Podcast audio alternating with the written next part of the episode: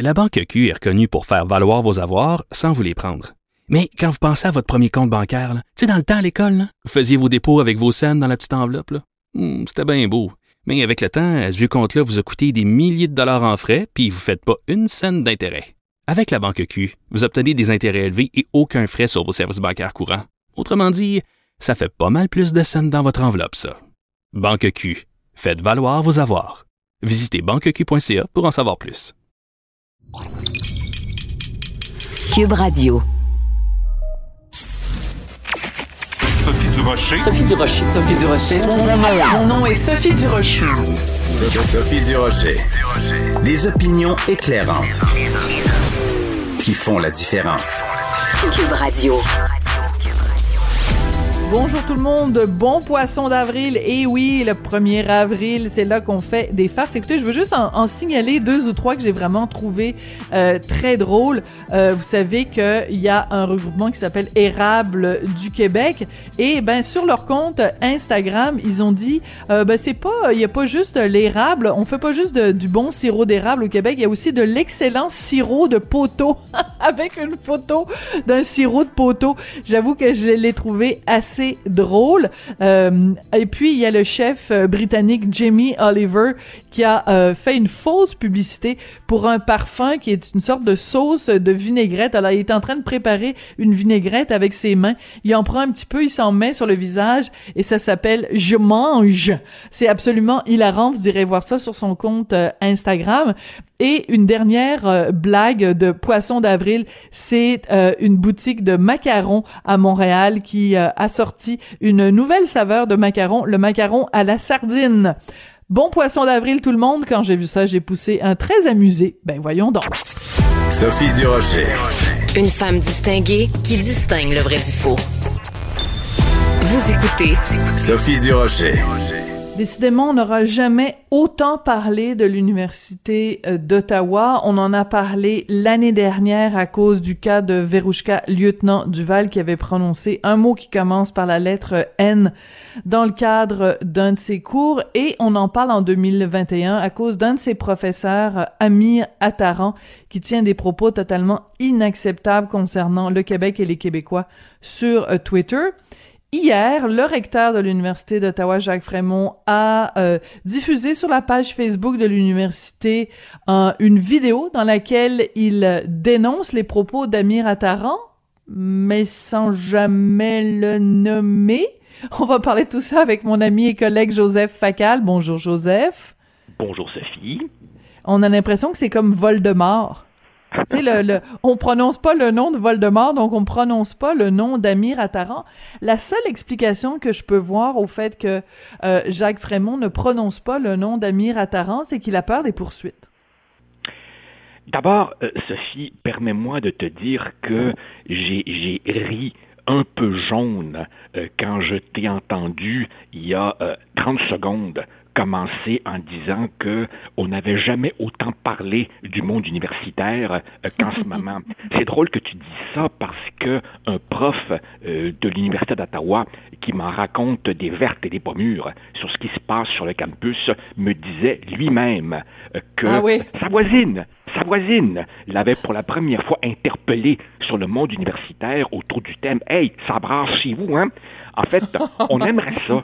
On aimerait ça que le monde universitaire euh, fasse parler de lui pour les bonnes raisons. Exactement. Dans un, dans un contexte où, par exemple, le monde entier a réussi l'exploit de fabriquer des vaccins en une année, vaccins développés par des chercheurs universitaires, mais il y avait là une belle occasion de, de mettre un- un projecteur noble sur, ce- sur- sur- cette institution essentielle. Or, au contraire, évidemment, on en parle pour, pour, ben, pour les raisons que tu as évoquées. Là, euh. Bon, évidemment, Oui, quant, au, quant au cas du, du, du recteur Frémont et de, sa non- de, de son annonce hier, je crois qu'on est vraiment devant un cas classique, si tu veux, de trop peu, trop tard. Euh, il, il, crée un comité. Bon, il y en a déjà eu beaucoup. Euh, celui-ci doit faire rapport euh, d'ici à l'été. Il a été évidemment confié à l'ancien juge de la Cour suprême, mm. Michel Bastarache, qui est un homme tout à fait crédible, mais clairement, clairement, clairement, on est ici dans une opération de, comment on dirait en français, damage control. Par ailleurs, évidemment... De relations publiques. En fait, on essaie de sauver les meubles. Voilà, exactement. Et, tu as évidemment raison euh, de dire que tout le monde marche sur des œufs euh, pour euh, crainte de poursuites juridiques. Et nouvelle toute fraîche, scoop, si tu vas dans le Globe and Mail de ce matin, tu verras que le gouvernement fédéral vient de régler euh, hors cours euh, une poursuite euh, qui lui était faite notamment par M. Attaran et d'autres à propos des, de la question, si tu veux, de la supposée discrimination alléguée dans l'attribution des fonds de recherche. et donc, évidemment, tout ceci a, comment dire, tout ceci a des ramifications de carrière et d'argent qui vont très au-delà de ces euh, propos sur Twitter. C'est en fait une affaire terriblement euh, complexe. Il y avait déjà eu un règlement hors cours et bien entendu, M. Attaran est, est, reconnu comme quelqu'un qui est prompt à dégainer en matière juridique. Donc oui, tu as tout à fait raison de dire qu'il est traité avec des gants blancs auxquels Mme Lieutenant Duval n'a pas eu droit. Oui, alors c'est ça là que ça devient très très intéressant euh, dans ton ta chronique de ce matin parce que tu fais un parallèle entre les deux. Écoute, avant d'aller plus avant, euh, je pense que c'est important d'écouter un extrait donc euh, du vraiment charismatique Jacques Frémont là, tu sais qui a autant de de, de bagou devant une caméra que un barreau de chaise. donc un petit extrait de sa vidéo où manifestement il lit sur un téléprompteur un texte écrit, euh, peut-être même pas par lui. Donc, on écoute un extrait du recteur de l'Université d'Ottawa.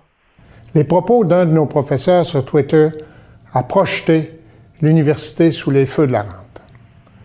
Notre université, comme toutes les autres, doit s'opposer fermement à toute forme de racisme et de discrimination les propos à plonger déjà pour une université bilingue, pour un recteur d'une université bilingue, il pourrait peut-être au moins s'assurer de bien conjuguer quand le sujet est au pluriel, le verbe est au pluriel aussi. Mais ça, c'est c'est c'est Madame Pépère Mémère la virgule là qui, qui qui note ces erreurs là. Mais je trouve ça absolument fascinant de voir, et c'est ce que tu démontres aussi dans ta chronique de ce matin, comment se fait-il que dans le cas de Verouchka, lieutenant Duval, son nom a été traîné dans la boue et au, plus haut, au plus haut chef par l'université euh, elle-même, et que dans le cas d'Amir Attaran, euh, le, le, recteur fait une vidéo qui dure quatre minutes et euh, jamais on mentionne le nom d'Amir Attaran. C'est quand même assez hallucinant.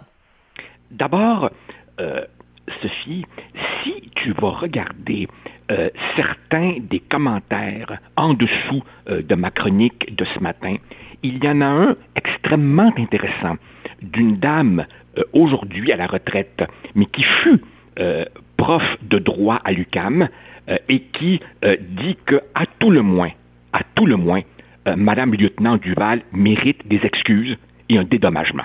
C'est la moindre des choses. Hein. Euh, maintenant, euh, plus largement, euh, oui, ce qu'il faut aussi comprendre est que si M.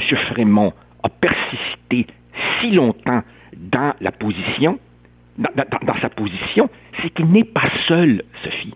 Il faut comprendre que au-delà de sa personne, il y a beaucoup de gens dans, dans, dans l'écosystème, si tu veux, euh, euh, euh, de l'Université d'Ottawa, qui trouvent évidemment que vomir sur les Québécois, c'est socialement acceptable et qui peuvent se permettre de dire sur eux des choses qui entraîneraient les pires conséquences s'ils les disaient sur d'autres groupes dans la société canadienne.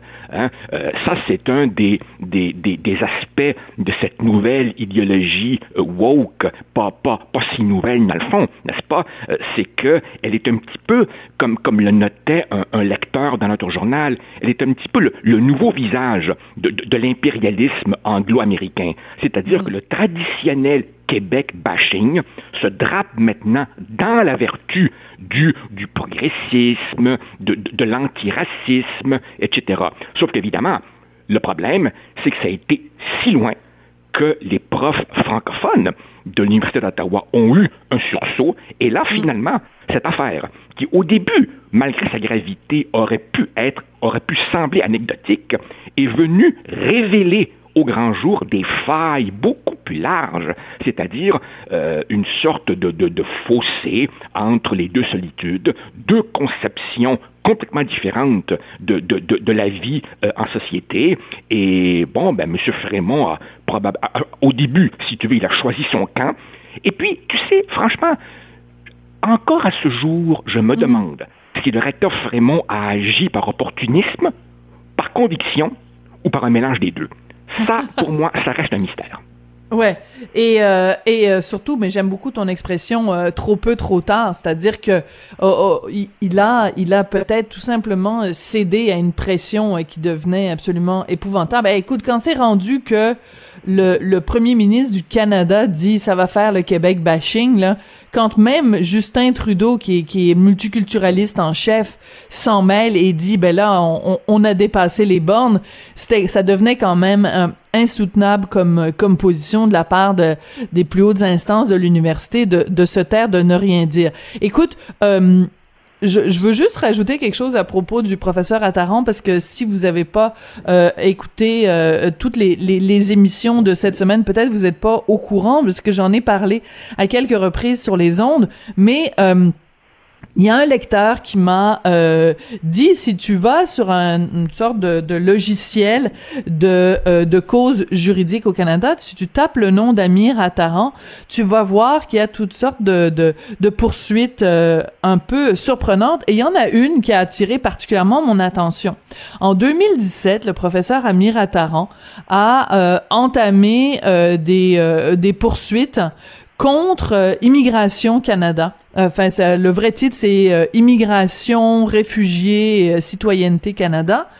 Parce que il voulait lui euh, faire de la réunification familiale avec une partie de sa famille. Or, la définition de la réunification familiale selon Immigration Canada, c'est la famille nucléaire.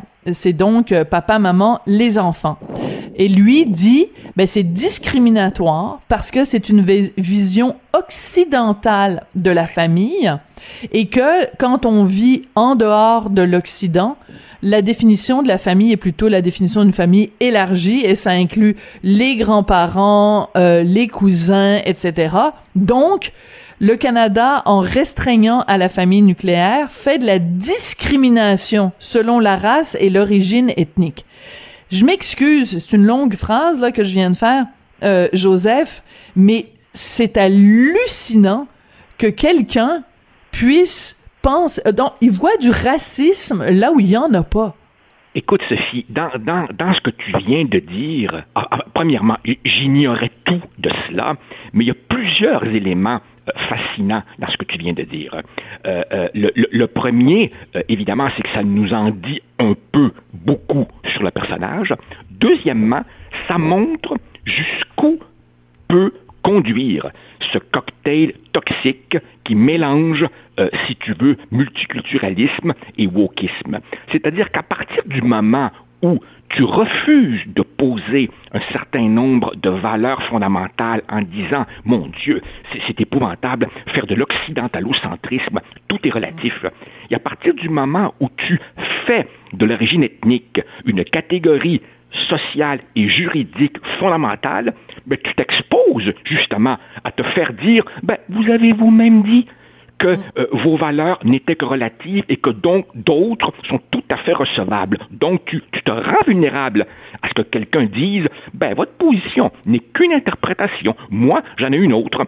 Et le troisième volet de cette affaire-là, c'est que beaucoup de gens, dont lui et d'autres, ont compris que ce discours d'apparence généreuse, d'apparence vertueuse peut en fait être récupéré pour faire avancer des intérêts de carrière personnelle. Tu vois, si on revient par exemple à ce que je t'ai dit à propos du, Globe and Mail, ben, il y a des enjeux en, centaines de milliers de dollars et en millions qui se jouent dans ces chaires de recherche et dans ces bourses. Donc, il y a vraiment des, des petits futés qui ont trouvé comment récupérer cette rhétorique qui, qui, en réalité, se prétend être une grande avancée de justice sociale, mais qui, en réalité, ils la récupèrent à leur profit. Et là, évidemment, c'est la même chose. Écoute, il est en train de nous dire les règles de l'immigration doivent être réécrites à mon bénéfice. Ben, c'est là qu'on s'en va, avec toute cette idéologie dans, laquelle, finalement, tout le Canada et une partie de l'Occident s'enfonce. Alors, j'en ai une bonne pour toi parce qu'Amir Attaran a aussi se plaint aussi de discrimination pour une autre euh, raison. Décidément, cet homme-là est abonné aux causes de discrimination. Alors, cette fois-ci, c'est en 2016.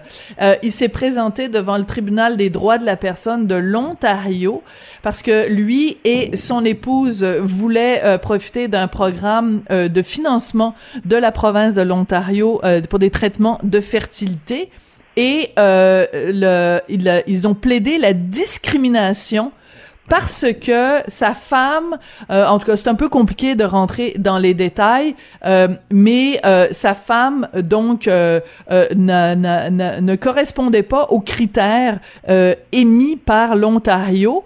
Donc au lieu de dire bon ben c'est plate parce que bon on profitera pas du financement donc on va être obligé de le payer de notre poche, non ils ont plaidé tous les deux la discrimination selon le handicap. Donc, c'est vraiment, c'est absolument, écoute, c'est, c'est, c'est, on les appelle comment les gens qui passent leur temps à faire des poursuites, pis ça, des, des curélants, euh, des, des, des, quérulants, des quérulants. Des ok, merci. des, des, quérulants, je crois. Alors, tu vois. Quérulants, bon, bref. Voilà. Quand, quand on est un quérulant, au surcroît, euh, visiblement supérieurement intelligent, qui en plus évidemment connaît toutes les ramifications du droit et qui au surcroît, au surcroît, a comme terrain de jeu le Canada qui érige en dogme la racialisation de tout, ben c'est à ça que ça conduit. Voilà. Écoute, c'est absolument euh, fascinant. Mais écoute, je j'aime beaucoup euh, cette euh, cette anecdote que tu nous racontes de la, la, la voisine d'un d'un d'un collègue universitaire qui dit bon ben finalement en fait, je pense que ça a peut-être lever le voile sur un certain nombre de choses qui en effet se passent euh, dans les universités. Et ça vient aussi euh, euh, illustrer de façon assez éclatante le deux poids deux mesures qui peut y avoir euh, dans le reste du Canada sur euh, bon ben tu dis le début du tiers du commencement de l'amorce d'un propos sur des minorités visibles ou sur les personnes trans ou sur les personnes autochtones, euh, tu es cloué au pilori, mais si tu dis des énormités, je veux dire, personne se pose la question de savoir est-ce que c'est approprié ou pas. Ce sont des énormités. Concernant les, les Québécois, là, ça passe comme du beurre dans la poêle. Écoute, Sophie, si tu me laisses 30 euh, secondes, ça me rappelle, ça me rappelle que euh, dans ses mémoires, euh, l'ancien secrétaire d'État américain Henry Kissinger raconte que, évidemment, il était prof à Harvard, il quitte l'enseignement, il s'en va servir l'administration Nixon, puis il retourne à Harvard, et dans ses mémoires, il dit quand j'ai quitté le département d'État, je croyais en avoir fini avec la politique de retour à Harvard, je retrouve sur le campus à peu près autant d'intrigues politiques qu'au Capitole à Washington. Autrement dit, beaucoup de nos concitoyens, et notamment la voisine de mon collègue, ont cette espèce de vision de chercheurs idéalistes, désintéressés, nobles, qui ne croient qu'à la science avec un grand S et au savoir avec un grand S. Non, non c'est aussi un milieu où les gens, comme on dit vulgairement, défendent leur steak. C'est-à-dire qu'il y a des carrières, il y a des enjeux, il y a des attributions de bourse, il y a des postes, il y a des luttes de pouvoir, tout simplement. Ouais. Là comme ailleurs.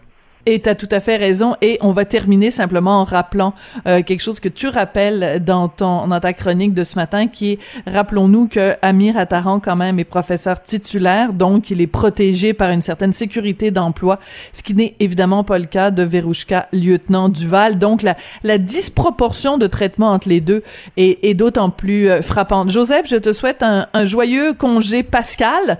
Et, je on me se fais retrouve... vacciner aujourd'hui. Je me Ah, t'es vacciner sérieux? aujourd'hui. Oui, je suis Ben là, super excité. Mais t'aurais dû commencer par ça, franchement, Joseph. Oui, Écoute, écoute, je, je me sens, je me sens comme la première fois que je pouvais rentrer dans un bar de 18 ans avec des vraies cartes. Hein? Je suis Oui. maintenant admissible à cause de mon âge. Non, là, t'es en train de nous révéler que t'avais des fausses cartes avant pour rentrer dans les bars. Non, Donc, non, non. On, non, on mais apprend ton passé de délinquant. Allez, je t'embrasse. Merci beaucoup. Merci, Bonne, au revoir. Bon congé de Pâques, puis on se revoit la semaine prochaine. Joseph Facal, que vous allez retrouver avec nous mardi prochain.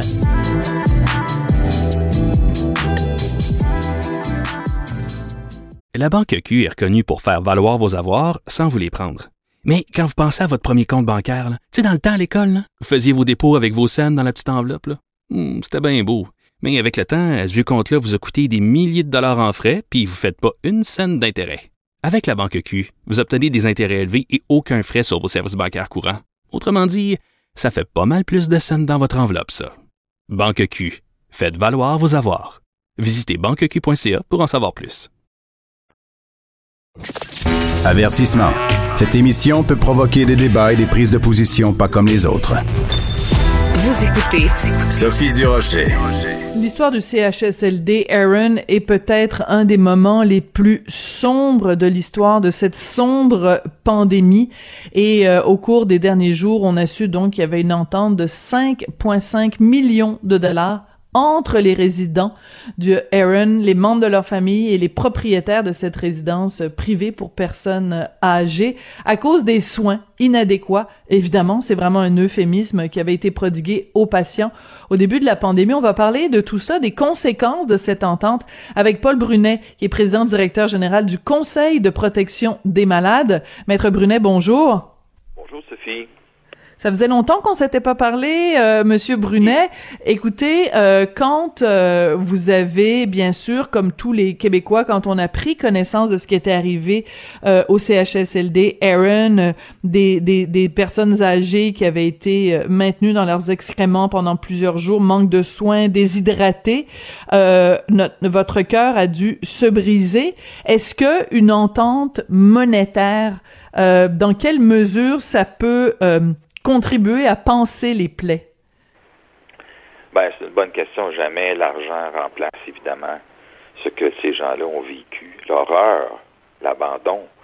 C'est mourir à petit feu, là, c'est probablement la pire mort que vous ne voulez pas souhaiter, même pas à votre pire ennemi. Il y a des gens là-dedans qui sont morts à petit feu, abandonnés, déshydratés, qui ont dû demander, crier à l'aide pour le peu qu'ils avaient de l'énergie pour le faire. Alors, c'est ça qui est arrivé à Aaron et à d'autres endroits aussi, Sophie, il ne faut pas l'oublier. Oui, c'est important, Maître Brunet, de le rappeler. S'il vous plaît, allez-y, en effet. Vous avez tout à fait raison. Ben, écoutez, ce sont euh, 8000 personnes et plus qui sont décédées en CHSLD et RPA au Québec. C'est un record presque mondial. hein. J'ai fait des entrevues avec CNN, avec euh, Al Jazeera, avec France 24. Les gens nous disaient, qu'est-ce qui se passe au Canada et au Québec? C'était vraiment là, un, moment choc, euh, d'ailleurs au sujet duquel on n'en a pas terminé avec l'État, parce qu'on pense que tant le Canada que le Québec et d'autres juridictions, on vient d'avoir des, rapports internationaux et d'autres de la vérificatrice générale canadienne pour dire qu'on n'était pas prêt. Alors quand on n'est pas prêt, évidemment, ça cause des, de graves conséquences, c'est ce qui est arrivé à des centaines de personnes âgées, au Québec en particulier. Euh, parmi les, les milliers de morts, tu sais, je dis tout le temps, il y a les gens qui sont morts de la COVID, mais il y a des gens qui sont morts durant la COVID. C'est Oui. pas pareil. C'est en effet pas pareil. Donc, bien sûr, on s'entend que l'argent ne fera pas revenir les gens qui sont décédés et ça ne ça ne suffira pas non plus pour euh, ceux qui ont qui ont survécu à faire oublier les traitements, les mauvais traitements qu'ils ont subis. Par contre, quand il y a une entente monétaire euh, comme ça, quel message ça envoie euh, aux, autres euh, institutions, aux autres compagnies? Est-ce que c'est le message, c'est attention parce que vous aussi vous allez devoir payer la note?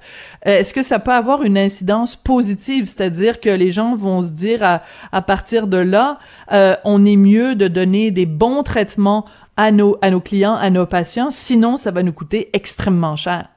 Oui, vous avez raison, parce qu'il y a d'autres co-collectifs pris pour d'autres centres privés, au sujet desquels, euh, d'ailleurs, il y a des enquêtes qui sont suspendues euh, mm-hmm. euh, suite à certaines représentations, ou qui s'en viennent, dépendant de ce qui est arrivé dans l'un et l'autre des dossiers. Mais vous avez donné, vous avez raison, et, mais j'ai deux, au moins deux hypothèses, Sophie, et je veux pas. Allez-y. bon, alors, mon, pourquoi on a réglé ça aussi vite? mon hypothèse est, a deux axes. La première, c'est que probablement que ces gens-là avaient des assurances et que c'est peut-être les assureurs qui vont payer. Et deux, est-ce que cet établissement-là, comme d'autres, euh, notamment un à Québec, je pense euh, à pas à Liverpool, mais à un autre, euh, c'est peut-être Liverpool, je, les mélange parce qu'il y en a tellement. Est-ce que cette entreprise-là, ce lieu-là, ne sera pas vendu à une autre entreprise qui ah. voudra continuer sans faire trop de troubles, tu sais?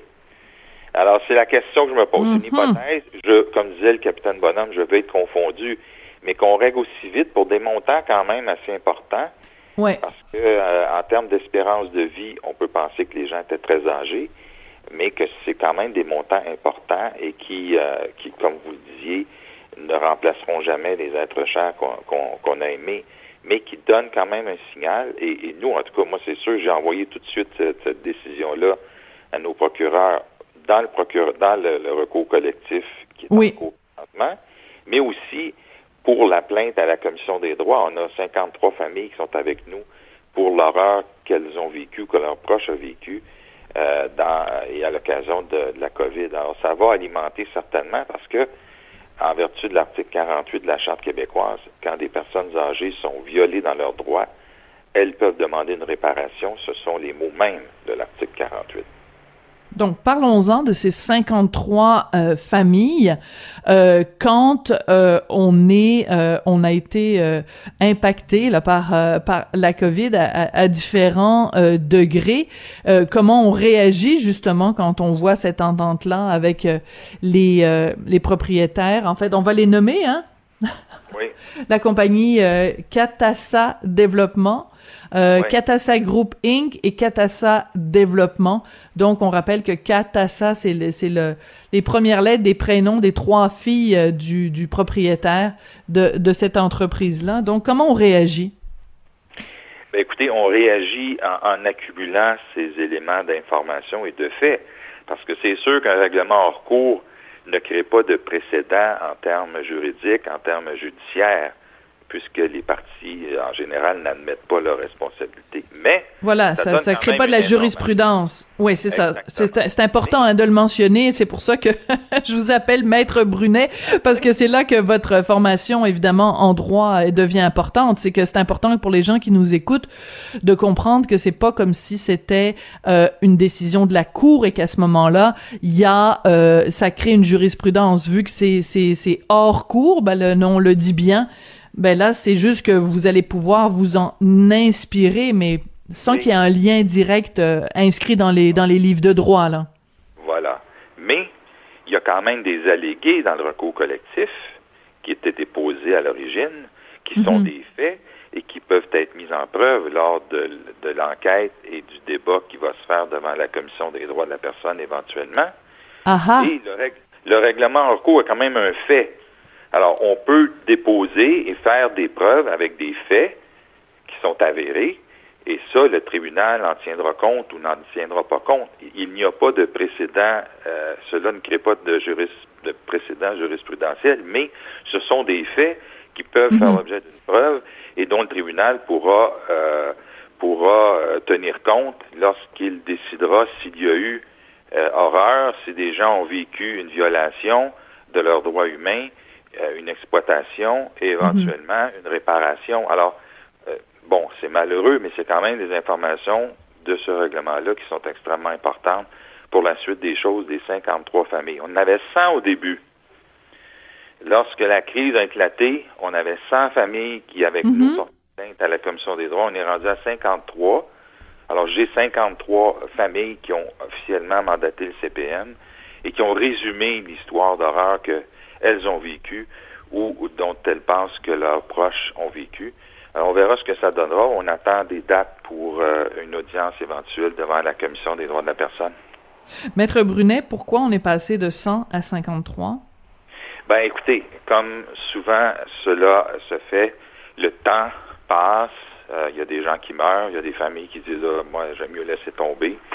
Ou encore, euh, je sais pas, mon père a été euh, a, a survécu et, transféré ailleurs, puis je veux pas avoir de problème avec euh, les autres administrations.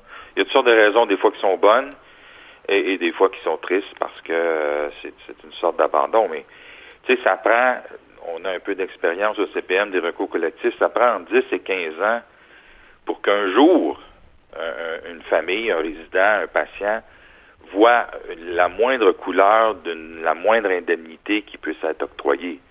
Quand les avocats du gouvernement, les avocats des, des hôpitaux et des centres d'hébergement, qui veulent notre bien en passant, Oui, oui. prennent tous les recours possibles, imaginables, puis qu'un jour la Cour suprême dit non, je refuse de vous entendre, ça prend 10 et 15 ans, Sophie. Qu'est-ce Oui. qui reste comme résident, comme patient, comme C'est famille? terrible. Ouais. Alors, le Donc- temps joue en leur faveur et contre les patients. D'ailleurs, comme avocat, je dois soutenir le système, mais je trouve ça injuste que le temps ne joue qu'en faveur des défendeurs et pas en faveur des, des patients.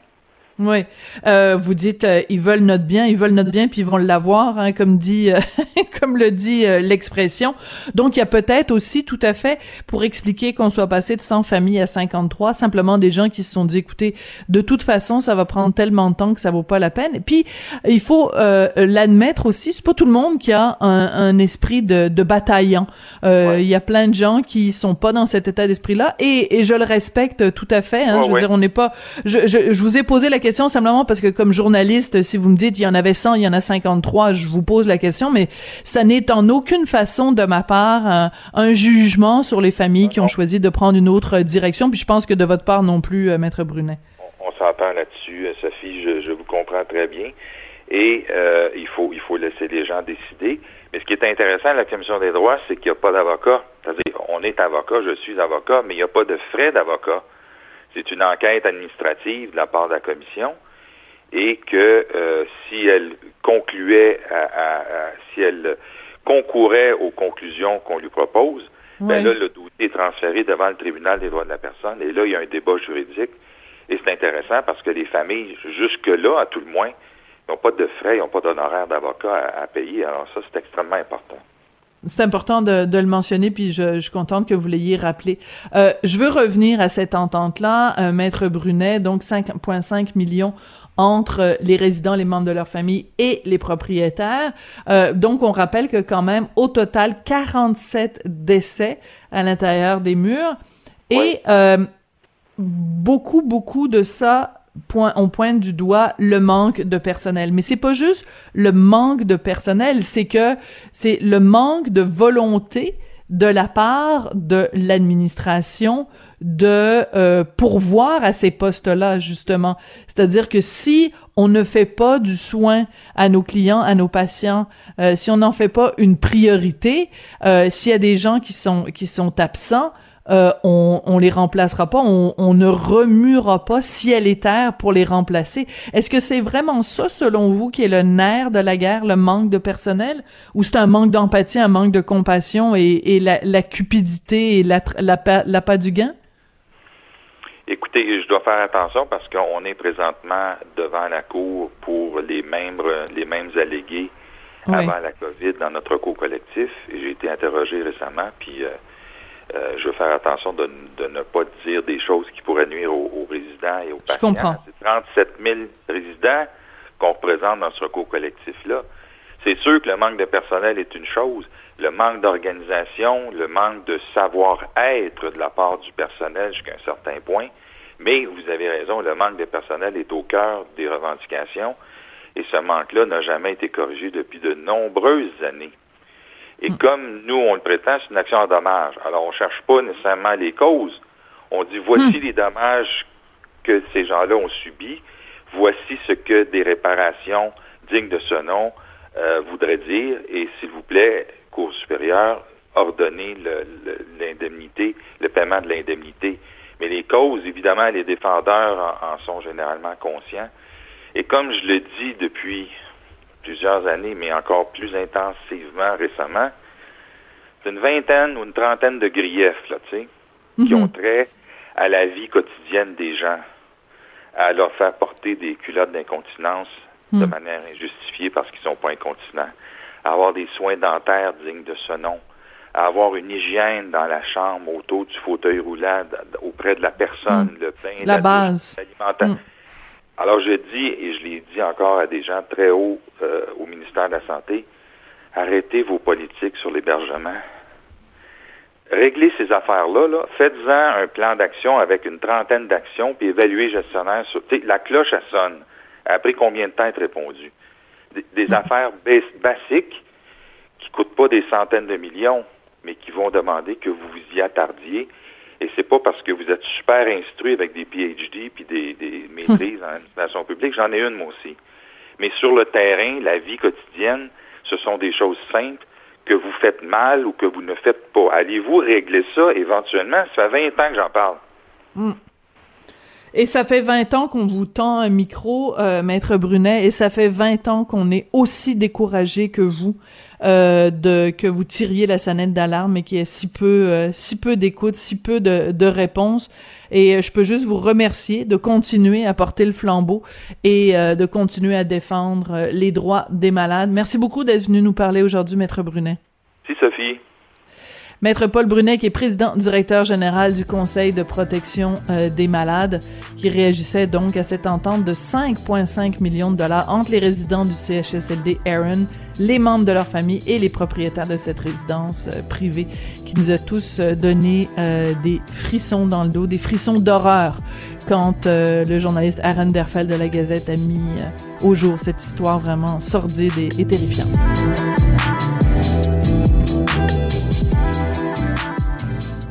La Banque Q est reconnue pour faire valoir vos avoirs sans vous les prendre. Mais quand vous pensez à votre premier compte bancaire, tu sais, dans le temps à l'école, vous faisiez vos dépôts avec vos scènes dans la petite enveloppe.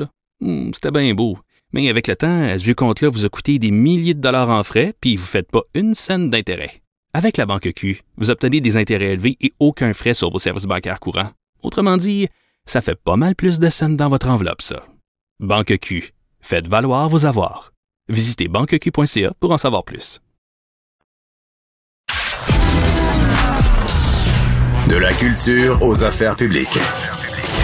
Vous écoutez Sophie Durocher. Cube Radio.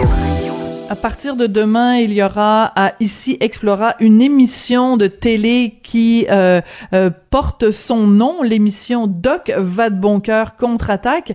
Mais entre-temps, on veut aussi lui parler de la troisième vague. C'est le docteur Alain Vadeboncoeur qui est au bout de la ligne. Bonjour, Alain Vadeboncoeur, comment allez-vous? Oui, bonjour Sophie, ça va bien, oui.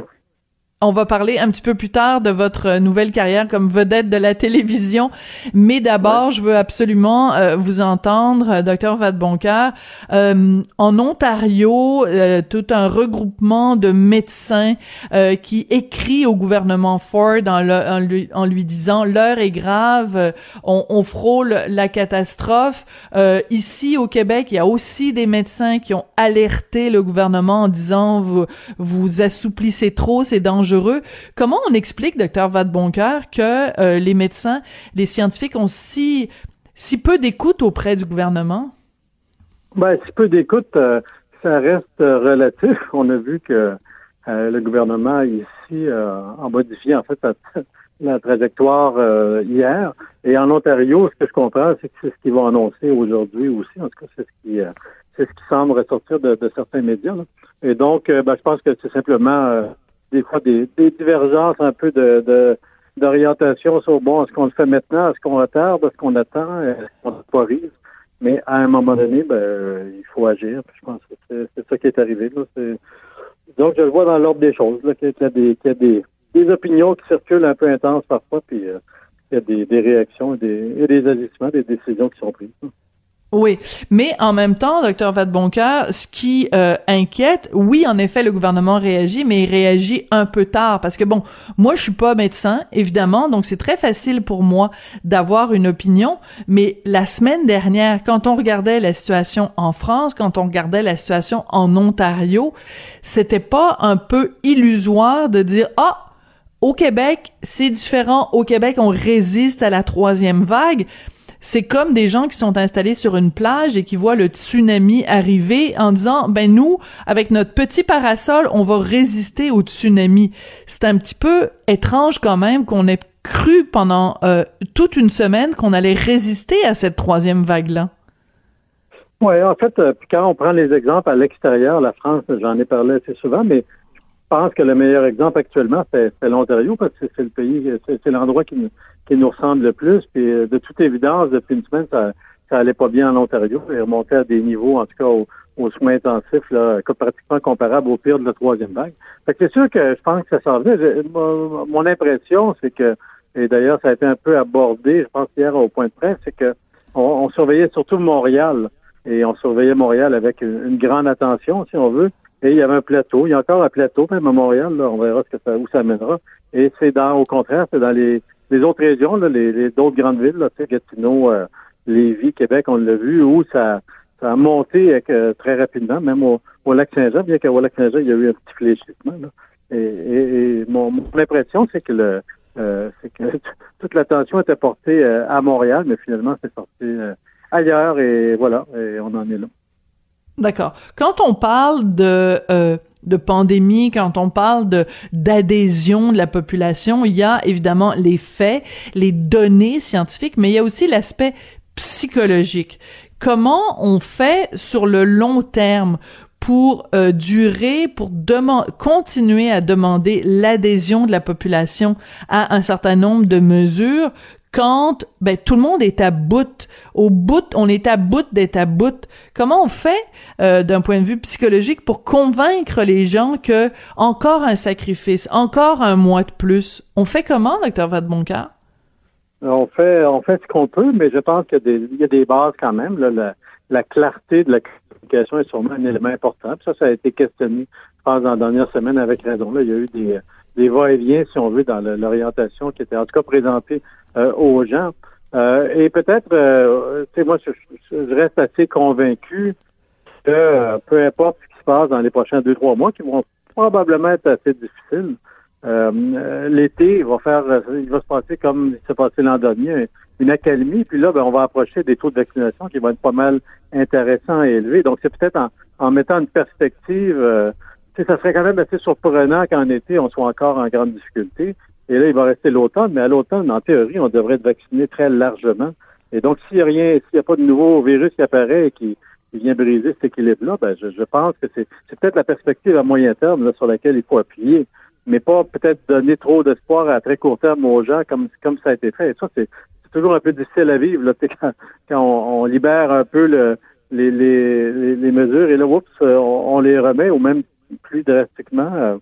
Euh, euh, bon, ben, on navigue un peu à vue là, puis pour les gens, c'est pas facile. Oui, mais en même temps, vous dites s'il n'y a pas de nouveau virus, et on pourrait dire aussi s'il n'y a pas euh, un variant euh, qui euh, qui résiste au vaccin et qui est plus fort que les vaccins, parce que je, je, je déteste faire des scénarios de malheur, mais on n'a pas le choix d'envisager cette possibilité-là aussi que, en effet, d'ici l'automne, la majorité de la population soit vaccinée, mais que un des variants ou un variant du variant soit euh, fasse un, gros pied de nez au vaccin en disant ben moi je suis plus fort que toi puis euh, les gens qui se pensaient protégés ne le seront pas. Ah, il y a personne qui est devin ici. Quand je dis nouveau virus, évidemment, je veux dire des, mutants, enfin, ou les variants. Oui. Évidemment, ce sont des virus euh, un peu différents qui, apparaissent, qui, sont, presque pareils, mais dans lesquels ben, des mutations apparaissent. Ça, c'est toujours le cas. Euh, actuellement, les vaccins semblent avoir conservé une bonne stabilité euh, dans leur efficacité face à la plupart euh, des variants. Donc, la plupart des vaccins sont encore tout aussi efficaces. Ça, c'est le premier point positif. Donc, le, virus, malgré tout, semble en tout cas stable au moins depuis un an de ce point de vue-là. point de vue sa capacité à, être reconnue par le, et donc identifiée par les, les vaccins. Euh, donc, on va voir. Mais tu sais, il n'y a personne qui est capable de, de prédire l'avenir au point que de, promettre qu'il n'y en aura pas de, de, virus comme ça. La seule chose, c'est que qui est aussi référente, c'est que la, la recherche et la capacité de développer de nouveaux virus. Voilà. Euh, c'est une révolution, de nouveaux vaccins. Là, Vaccin. une révolution là, mm vécu en, 2020. Et donc, euh, ce que j'ai lu même par moment, c'est que c'est adapter le vaccin à des, à des nouvelles, un nouveau contexte mhm. ou des variations, ça peut-être pas si long que ça. Et ça, ben ça, c'est honnêtement, c'est un gain pour l'humanité, en tout cas pour ce type de virus-là. C'est clair qu'on a réussi des choses qu'on n'a jamais réussi avant. Fait que si ça arrivait, je pense qu'on serait quand même outillé pour euh, faire face d'une certaine façon, euh, encore plus rapidement qu'on a pu le faire maintenant. Et ça, ben, c'est un autre élément qui, qui, qui est plutôt rassurant. Oui, c'est ça qui est fascinant depuis euh, de, de cette année qu'on vient de vivre. On a passé notre temps à faire du en même temps. Euh, la, la, le, le, virus est terrible. En même temps, on a réussi à, à, à, élaborer des vaccins dans un temps record. Euh, les vaccins sont efficaces. En même temps, on a des doutes sur le AstraZeneca. On a des doutes sur le AstraZeneca. En même temps, il est parfaitement efficace pour, euh, tu sais, il est correct pour les gens de 50 ans et plus ou 55 ans et moins. Je me souviens même plus parce que ça change quasiment chaque semaine. Donc, on, on a vécu constamment ces, montagnes russes-là psychologiques où une bonne nouvelle était suivie d'une mauvaise nouvelle, une mauvaise nouvelle était suivie d'une bonne nouvelle. Comment vous, vous, l'avez vécu cette année-là, docteur Vadeboncoeur? Ben, en fait, avec les mêmes difficultés jusqu'à un certain point que la population, ce qui est, un peu plus facile de, de mon côté, c'est que la science, ça évolue toujours comme ça. Y, a, des plus, des moins, mais hmm. la différence, c'est qu'il n'y a pas d'impact immédiat sur nos vies tout le temps. Tu sais, quand il y a un nouveau traitement, mettons pour un infarctus, ben alors on regarde ça. Ah oui, il y a des bonnes études, non, celle-là est moins finalement, on finit par avoir un consensus. Ah, finalement, ça a l'air de mon traitement, on va y aller. La grande différence, c'est que ce processus-là, qui est tout à fait normal en science, c'est comme ça que, que la science se construit, que, que on élague les mauvaises, euh, les, trucs qui fonctionnent pas, puis qu'on en, on en favorise d'autres. Mais c'est différent quand ça se construit en temps réel sur la place publique et que chaque et que chaque nouvel élément amène une, une orientation qui sont en fait des décisions qui affectent non pas euh, le traitement dans une urgence ou euh, le, dans un bureau de médecin, mais qui affecte la vie des gens. Et ça, c'est mhm. très particulier. que les gens étaient euh, euh, imprégnés de ça, si on veut, de cette, cette science qui évolue, puis que ça les touche aussi directement. C'est comme si les gens réalisaient un peu et ont probablement appris beaucoup de choses sur comment se construit la science. Et c'est pas si facile que ça. Sauf que ça les affectait jour après jour, qu'un journée, il y avait quelque chose qui apparaissait, puis là, ben, il y avait des décisions qui, qui, et euh, ça pouvait changer un peu leur vie. Donc ça, c'est ça, c'est l'aspect, euh, je pense, beaucoup moins évident quand on dit construire l'avion en même temps qu'on vole. Mais c'est un peu ça. Et ça, c'est très inhabituel. C'est rare que la science influence aussi directement des décisions publiques à très, très large échelle comme ça. Moi, je n'ai jamais vécu ça. Personne n'a jamais vécu ça, en fait. Oui, euh, il y a un aspect très euh, particulier euh, de l'année qu'on vient de vivre, c'est que quand euh, il y a eu des proches qui se sont retrouvés à l'hôpital, que ce soit à l'institut de cardiologie où vous vous œuvrez ou que ce soit ailleurs, cette interdiction ou cette incapacité d'aller rendre visite euh, euh, aux, gens qu'on aime. Vous, vous en avez vu l'impact euh, au quotidien à l'Institut de, cardiologie. À quel point vous diriez que ça a eu un impact justement sur la guérison ou le, traitement des gens que vous aviez à l'urgence? En tout cas, ça, a eu clairement... Ben, tu sais, quand les gens sont à l'hôpital, veut, veut pas, on s'en occupe de près, tu sais. Euh, on n'est pas le fils, le, père, tout ça, mais on, on est des, des, soignants, donc on s'en occupe, on prend soin des gens. Oui. Euh, je pense que l'impact était, euh, ben, d'une part pour les, les gens, c'est sûr qu'il y a un côté un peu, cette coupure-là était un peu difficile à vivre, mais je pense que c'est encore plus difficile pour les familles qui, elles, ne sont pas à l'hôpital, ne sont pas, ben, bon, pouvaient maintenant venir visiter un peu, mais il y a des périodes où ils ne pouvaient même pas visiter. Euh, et donc, euh, se trouvait dans l'inconnu, l'inquiétude, les, les sentiments mm. habituels qui touchent les familles, mais sans avoir beaucoup d'informations, essayer d'en prendre par téléphone. Et ça, ça a été dur. Puis là, on parle juste des, des patients ordinaires. Imaginez des patients aux soins intensifs, euh, mm. patients en train de mourir, tout ça, je pense que pour les familles, ça a été des expériences assez traumatisantes là, qui, ont, qui, ont, coloré tout, tout ça. Euh, et je pense que c'était vraiment, euh, c'est davantage pour les familles que pour les patients. Les patients, on les, on les voit, là, ils sont, sont avec nous, on leur jase, on s'occupe d'eux autres, on, hmm. on est là et les patients le savent. Ça. les familles, ça, c'est clair là, que ça a été difficile pour, pour tout le monde euh, de ce point de vue-là. Oui.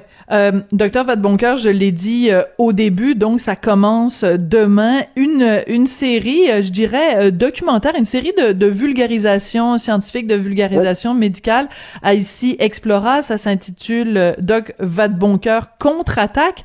Contre-attaque contre quoi, Docteur Vadeboncoeur?